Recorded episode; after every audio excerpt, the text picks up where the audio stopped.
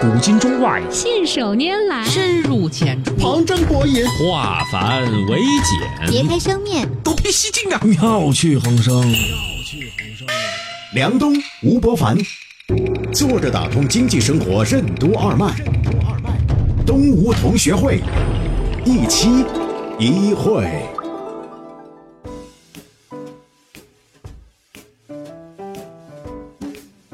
作者打通经济生活任督二脉，大家好，欢迎收听今天的东吴同学会，我是小梁，对面是老吴，老吴你好，大家好。过去一周呢，我去日本采访了很多的老师，同时呢也去看了很多的这个业态，其中有一个当地的朋友啊，他跟我推荐了日本的一个家具品牌，居然这个家具品牌呢，销售额在日本是宜家的七倍，是那个无印良品的两倍，但是我们。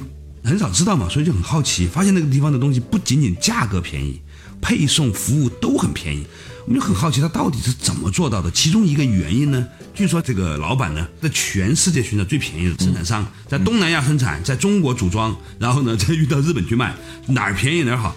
而且这个公司还有一个很有意思的特点，就是每年要淘汰百分之二十的爆款产品，就是卖的最好的百分之二十，他一定会把它淘汰掉，这个很反常识啊。但是他的解释呢，就是说卖的最好的东西一定有很多人抄袭，很多人抄袭呢就会竞争很激烈，然后呢也会影响到它的利润和价值。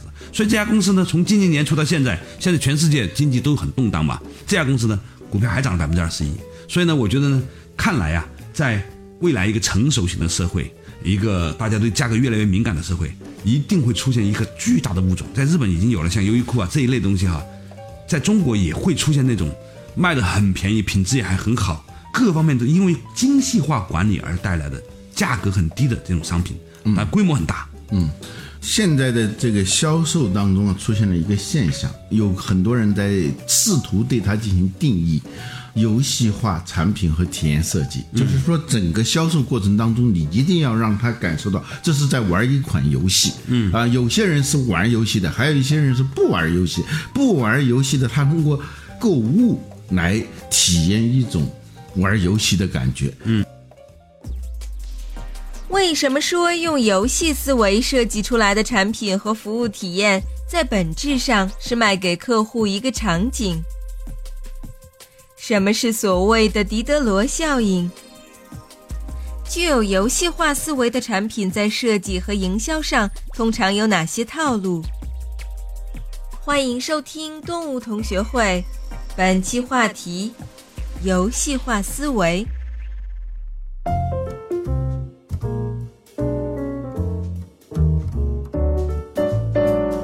游戏的感觉啊，就它能够给你一种意外惊喜的一种寻宝的感觉。就是我们小时候爱看那种金银岛啊啊，看那种寻宝的那种小说，就特别兴奋，就小孩子一下子就会。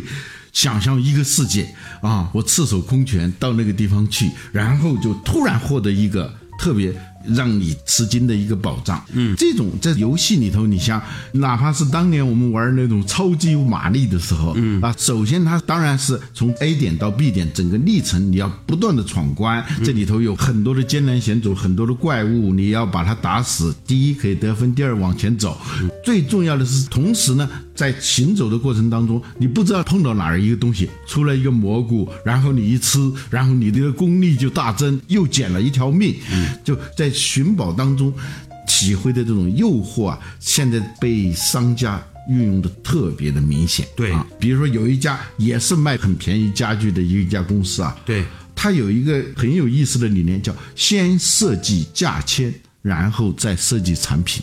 什么意思呢？就是说在这个时间，我要在我的这个店里头，或者在我的这个网站里头，一定要有一款和几款。基本上是尖叫的产品，价格尖叫，基本上是白得的那种，白九块九的床。比如说那个节能灯，节能灯这个东西呢，大家首先是冲着它的使用成本。它的明显的好处就是你节省很多电费，但是呢，很多节能灯其实是很贵的，购买成本很贵的。嗯，如果你把一款节能灯做到非常的便宜，普通的是一百五十块钱，你能做到十五块钱，那就是给购买者一种找到保障的那种感觉啊。那怎么办呢？他就围绕我就要卖一款十五块钱的节能灯，而且还要有利润。对，那怎么办？因为节能灯里头涉及到很多的专利呀、各种，它能绕开好多，它是合法的啊，合法的绕开很多的那种正常在研发制造的时候遇到的很多的不可摆脱的那些成本，它都把它一一的用各种方法去掉，最后它真的能实现十五块钱，而且它不亏本。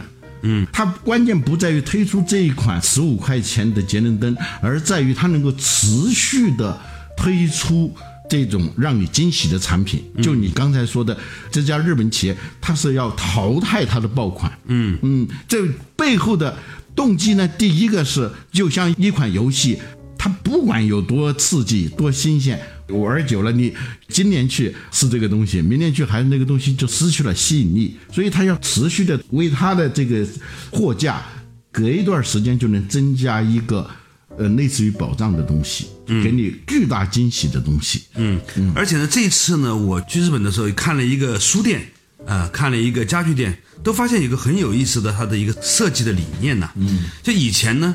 有一个家具店卖床，他会把所有卖床的地方集中在一个地方，你就去那个地方去挑各种床，大的、小的，单人床、双人床、泡沫床什么的床。嗯，呃，灯呢就所有的灯，但是呢，这个家具店呢，它是按照主题来划分的，比如说儿童空间，儿童空间里面用的床、柜子、椅子、灯，甚至是童装，嗯，它都放在一起。嗯，那个我去的那家书店呢，好像叫什么鸟来着？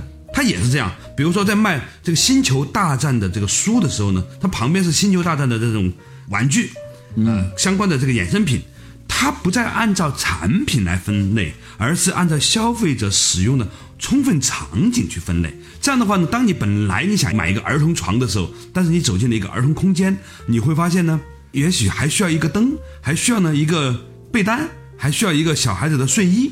而且价格还那么便宜，于是你就产生了大量的这种你需要，但是之前没有想到要的这一类的产品。这是第二个我想讲的话题。这个其实也是游戏里头的一种思维啊。嗯，有人呢把它概括叫狄德罗效应啊。狄德罗是法国的一个哲学家。嗯，他跟各种上流社会有交往嘛。嗯，他有一个朋友啊。嗯，送了他一个丝质的睡衣。嗯，他当然很高兴了，穿上以后，他往那个椅子上一坐。就觉得这个椅子不对了，那椅子是不对的，然后他就得换一把椅子。椅子换完以后，卧室里所有东西他发现都得换。这就是我们前面节目里头讲到，通过一个小事件引发一连串的生态变化啊！它不是一个简单的卖给你一个产品，而是这个产品就有点像潘多拉的盒子啊！就除非你不打开，嗯，你只要一打开。那里头出来的可不是一样东西，嗯，咚咚咚都打出来。宜家把这种东西呢叫做客户的钱包打开方式，嗯啊，就是打开钱包啊有一个最大静摩擦力的。就是我们推东西都有个最大静摩擦力，客户最大静摩擦力，再往前推的时候，它是比较容易的啊。所以它通过某一款，它本质上卖给你的不是一个产品，嗯，是一个场景，是一个场景。而这个场景可以说是叫预埋诱惑、预埋惊喜、预埋各种套路。所以购买的过程其实是一个被套路的过程。嗯，当然这是一种合理合法的套路了。对，嗯，就像呃，你送给。一个朋友一套茶杯是吧？最后他要换一个茶室。甚至不小心换个庭院，对对，这是我的经验嘛。就是我为了报复他，曾经他送给我几张蓝光碟，那时候还没有四 K 的那种。我发现我没有蓝光机 放不了，就要买蓝光的那个 DVD 的播放机。然后呢，接下来就是人说你要买相应那个电视机，那个效果才会是更好的，就特定的那个电视机。结果他那一个碟，我估计也就是几十块钱，我为那个东西花了快一万块钱 啊。后来我又为了报。报复他，我就送了他一套很精致的茶具嘛，啊，结果那个茶具很好，他很喜欢，就换了一个桌子，然后茶几椅子，就得搞个茶室，真的最后买了一栋房子，啊就就说。嗯，这在古代也曾经有过类似的故事，好像说要毁一个国王是吧？给他一只鸟，对对结果一个鸟笼，然后一个房子，最后呢，整个国家整个系统都变了。所以一个公司啊，往往呢，你给一个员工调薪这件事情呢，不是很大的事儿，嗯，涨就涨了，一个月多一个几千块钱，好像不多，一年下来就这个成本。关键是你给他涨了之后，别人也得涨，涨完工资之后呢？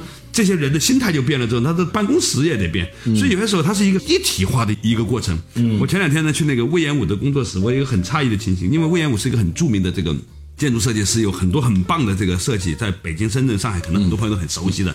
结果我去他自己的办公室的时候，把我吓到了，这简陋都不用用简单来说，那个桌子啊，就是连漆都不刷。然后呢，就上面假如看那个塑料皮，然后他们自己用裁纸刀割出来之后呢，可以正好铺在那个桌子上面了。我说这就是威严武的工作是不是假的？结果他们又带我去看了另外几个办公室，都是一样的，而且非常紧张，就那个面积都用的非常极致啊。就我要想一件事情，是不是他隐隐的觉得这个地方奢侈一点，别的地方就会一切都会控制不住这个成本，尤其是在过去这几十年来啊，日本的这个经济呢，其实经历了一个所谓的。成熟化的过程，就是泡沫之后的一个成熟化过程。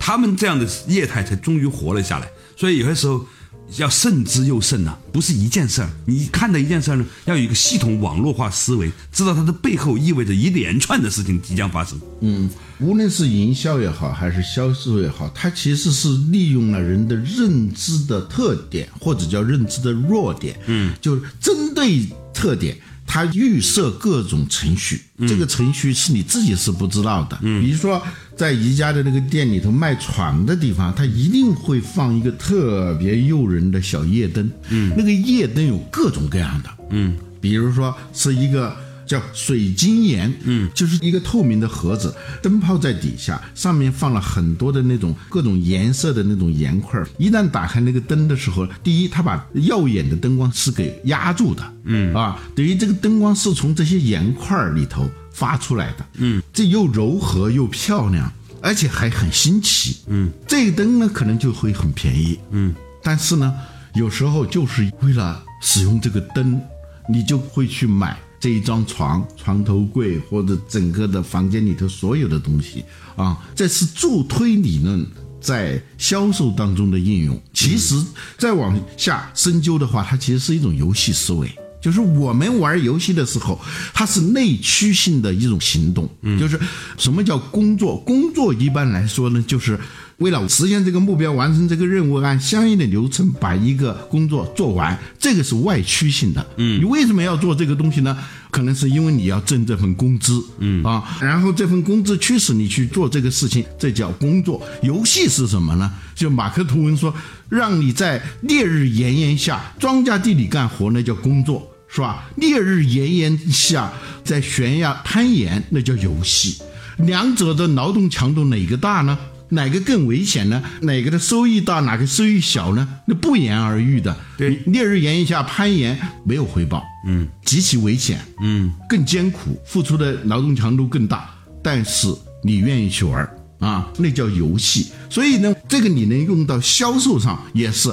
如果你销售仅仅是为了一个简单的、直接的好处，我买这个东西是我有一个什么样的好处，这个东西是一个外在强制或者叫外驱性的一个行为。如果是一个游戏的行为，就我没说要卖给你，是这个东西，它就放在这儿，悄悄的在不知不觉。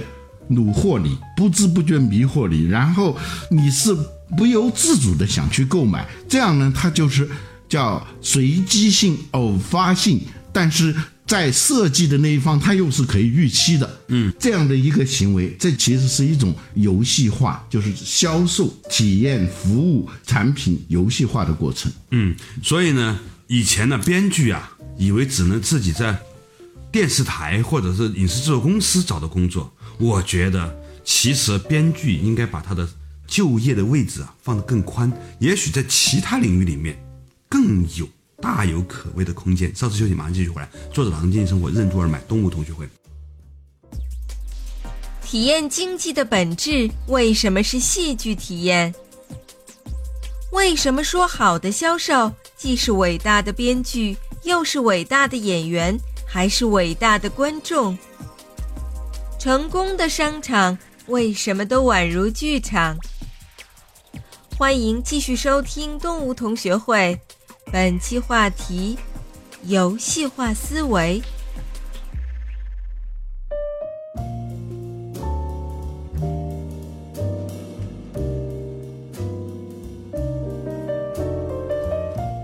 作者打通经济生活任督二脉，大家好，欢迎来到东吴同学会，我是小梁，对面是老吴，老吴你好，大家好。本来呢，我们今天讲的是一个日本的一个家具店的一个挺有意思的一个现象，结果讲着讲着呢，讲到了他的这个游戏场景的设计，那于是就讲到编剧这件事情。其实一个好的编剧呢，他懂得如何勾引人的人性，嗯，然后呢。把这个人性呢设计成一个又一个的悬念，然后呢，在每一个悬念当中呢，你都有所体验，似乎获得了一点东西之后呢，提升了你的阈值。这个时候呢，创造新的悬念，然后呢，让你不断的在这个过程中欲罢不能。这个过程啊，其实呢是。编剧所擅长的，以前呢，我们认为编剧呢只能在影视行业里面工作，现在发现编剧可以在销售行业里面大施拳脚。所以，如果你是个戏精的话，你要是把自己的这个才能用好了，用到对的地方，那真的是大有可为的。你要体验经济，我最早读的一本关于体验经济的书里头。那个定义就让我特别困惑。当时他说，体验经济其实就是一种戏剧体验。嗯，就是你不懂得戏剧，你就不懂得体验经济。嗯，呃，戏剧是什么呢？在一个戏剧里头，它有。Event 事件，嗯，好莱坞他要确定一个电影啊，嗯，他要有五个 VP，嗯，其中的一个 VP 是专门管 event，嗯，就事件，嗯。就这个电影里头有多少个事件，嗯，事件多了，你就会眼花缭乱，对，就交代不清楚，让人觉得跳跃性太强，啊，事件少了。你就会沉闷，就会搞得像法国电影。嗯，那 那就是这个 VP 专门审查，他有他的经验的，就是保持这个事件的数量。嗯啊，节奏呃，这种节奏啊，其实事件是构不成整个的剧情的。对，因为这个剧情它是需要有转折，转折里头同时又包含着转折。什么意思呢？就是事情是这样的，So，嗯，Watch 啊，说。这事儿吧，他先搞一个悬念，然后呢解决这个悬念。你觉得一块石头落了地吧？嗯，其实这块石头一落地的时候，这块石头本身就包含着一个悬念。嗯，这个悬念马上接下来就会又引发一个事件，因为引发事件让你心惊肉跳的时候，哎，他又给你解决了。解决以后，然后在每一步都是预埋，就每一个所谓的落地的时候，都是预埋了一个新的事件。这个不断的那种转折，你看过那个调音师那个电影是吧？嗯，就是他永远在反转。嗯，就是我们人性的有一种惰性呢，就是总希望完满。嗯，哎，总希望宁静啊。同时呢，当然也需要刺激，有点唯恐天下不乱啊。但是这个乱是要落到最后要。安定的石头要落地的，嗯，但他就有这种本事，他永远在你落地的时候，他又制造一个新的场景，嗯，然后使得整个故事不由自主的你就往下，呃，带着你一起去历险，嗯，这个剧场体验设计现在在产品的销售，在服务业里头运用的越来越普遍，嗯。比如说刚才是那种小夜灯，就像那个电影的某一个特写镜头，嗯，好像是无意当中的少一次、少两次。电影里头不有一句话吗？在上半场墙上如果是挂了这把枪，下半场这枪一定是要打响的。对，如果是某一个镜头经常看似无意的少少一下，你就注意那个一定会有。伏笔，呃，这故事这这都是伏笔，对吧？所以我们说的叫预埋惊喜、预埋诱惑，其实就是伏笔。就是以前的销售是一个没有故事的销售，嗯啊，就是你要买什么我给你。现在不是，现在是我没说要卖东西给你，嗯，只要你进门。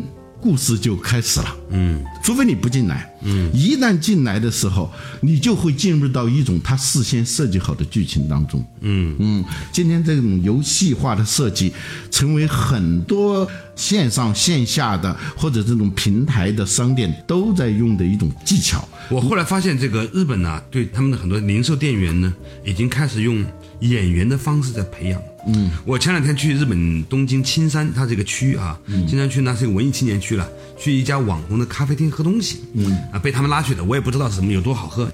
啊，结果呢，在那个咖啡店的下面呢，有一家很不起眼的半地下室的卖衣服的地方。嗯，走进去之后呢，你发现那里面的店员呐、嗯呃，有一种日本偶像剧里面的那个样子，嗯，我觉得很有意思。走进去看看到底是什么，其实根本没有想买东西，结果呢，他用一种很奇怪的方式暗示了你，嗯，你的鞋好像不太合适。你实际上你都不觉得他在暗示，对就是此情此景你自己看着办。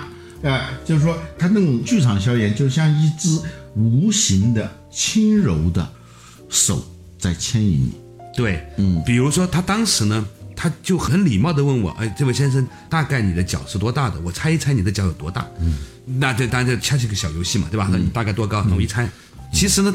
大概都看到四十几了，结果呢，他就把一双鞋给你来试一下。他说这个鞋呢是我们这个一个体验款，很少，你可以买可以不买，但是你体验一下，它很有意思。我就试了一下，试完之后呢，他夸奖你的时候呢，他会告诉你一个很有意思的事情。他说这款鞋像你现在穿这个裤子啊，其实不是很搭的。我让你看看这条裤子呢，跟它比较搭配，你也不需要买的，因为呢这个裤子呢很限量版，很少的。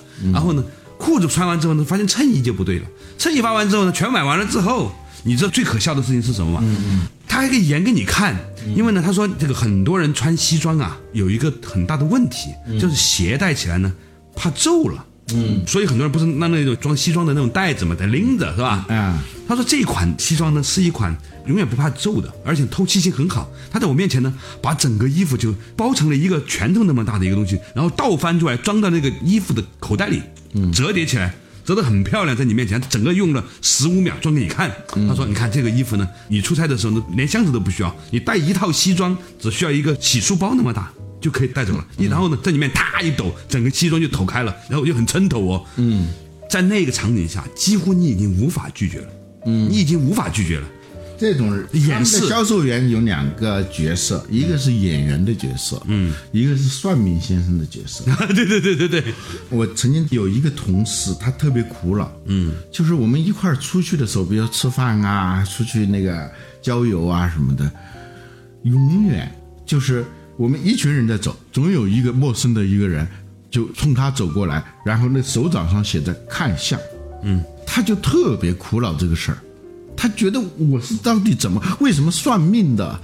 老找我是吧？啊，当然他心思比较重啊。如果他是遇到这样的事，他一笑了之的话，以后说不定就不会遇到这种事情。后来我说这个，我就请教一个另外一个同事，那个同事说了一句：“尴尬人总遇尴尬事。”嗯啊，就是你是个尴尬人，你就总会遇到尴尬事儿。你是一个算命先生眼中的客户，长着一脸的正在寻求算命先生的脸啊，然后你就永远会遇到算命先生啊！高级的店员呢是能够把人的想要被看相的这个欲望给激发出来，什么人进来之后他都能帮你看，你知道吗？啊、他只不过他不是在跟你算命，但是知道你的各种的麻烦地图，嗯、或者叫痛点地图、嗯、啊，或者叫痛点链。嗯啊，我们老说痛点，痛点只是一个点一解决不就完了吗？不，就是他看到的不是一个蚂蚱，是一堆蚂蚱串在一起，然后你只要搭上话啊，就你只要。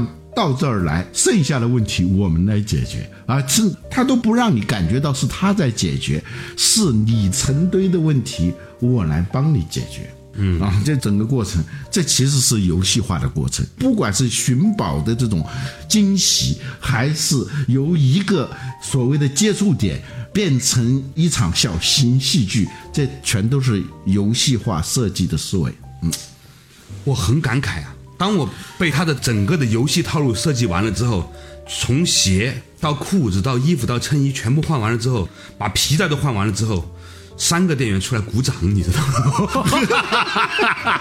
我天哪！这我现在才如梦初醒，它可能是一套完整的体验化的游戏设计过程。这有点像 演出结束以后 啊，对对对，演员给自己鼓掌，他还让你感觉到你是主角，其实他才是主角，你知道吗？你只是个配角，但是他让你产生了主角的感觉。哦，所以好的销售呢，他实际上是一个伟大的编剧，嗯，一群伟大的演员，嗯，最终的是一群伟大的观众，嗯，他永远是做最佳配角，然后呢，本来你是被套路的，嗯，让你有主角的感觉，嗯。对，然后呢，你穿着这套衣服上去那个咖啡馆的时候呢，你觉得我跟这个咖啡馆是很融合的。就别人穿的那些衣服跟这个咖啡馆那个调子都脚下生风，步步生莲啊，那种感觉哈，突然觉得人生活到了一个新高度，感觉人生已经达到了高潮。啊，真的，就是我换了这套，当时啊，就是它很有意思。然后呢，你换的时候，他就说你不要这么麻烦了，不要换下来，他把你价格标签帮你换下来，之后把你换下来的衣服全部叠得特别整齐，一包好了之后，拿着他们袋子走上去的时候呢，哇，那些同行的人嘛，就一下子很惊艳，就说，咦，哎，梁。老师，你怎么一下子变成这个样子了？很有意思啊！于是呢，就我这么一个人啊，带了三个人下去买，就是我没带什么，他自己下去买去了。你以为这场戏已经结束了？对，还有后续，还有未完待续。就是好的戏剧、好的电影，它往往是能够让你不是我要为你出续集，是你盼望有续集。所以我甚至觉得那家网红咖啡厅啊，可能是这一家成衣店卖衣服店开的，就是说。他用一个爆款流量产品啊，因为咖啡比较容易引发这种网红体验，你知道吗？大家喝咖啡的很容易去拍个照啊、打卡啊、种草啊，这都有的嘛，是吧？然后呢，我现在回来重新想起来，它应该是一个完整的体验过程。他用比较好的位置啊，阳台上去做了咖啡厅，用半地下室做了销售，然后呢？关键是他的那些店员穿的跟上面的那些卖咖啡的人呢，又如出一辙，是一个系列的。所以呢，它是一个营造了一个完整的剧场感。嗯，这个剧场感让你觉得你进到这个场里面之后，你自己的那个状态是不对的。嗯，咖啡的味道，店员的发型，他们穿的衣服，整个音乐，那个地毯。全部都营造出是这样的一个氛围，然后呢，就逼着大家一个个都下去开始买东西，然后呢，又反过来又回来又去影响楼上面那些喝咖啡的人的那种聚集，所以它就形成了一个很小的一个小的生态圈。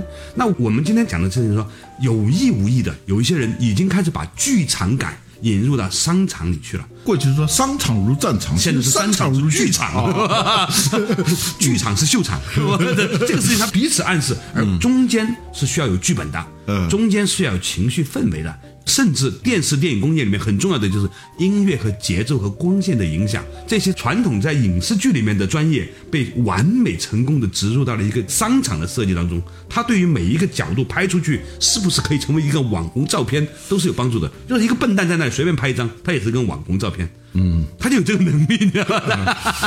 他还会告诉你别人是怎么拍的。或很多人连这个创意都不要想了，就直接照着别人其他人拍的这个角度再拍一张，在自己朋友圈里发了。这就是现在日本的，因为竞争激烈之后啊，但是关键是价格还很便宜哦。嗯，总体上居然比我在国内的同等的这个衣服要便宜一半，所以这是很可怕的一件事情。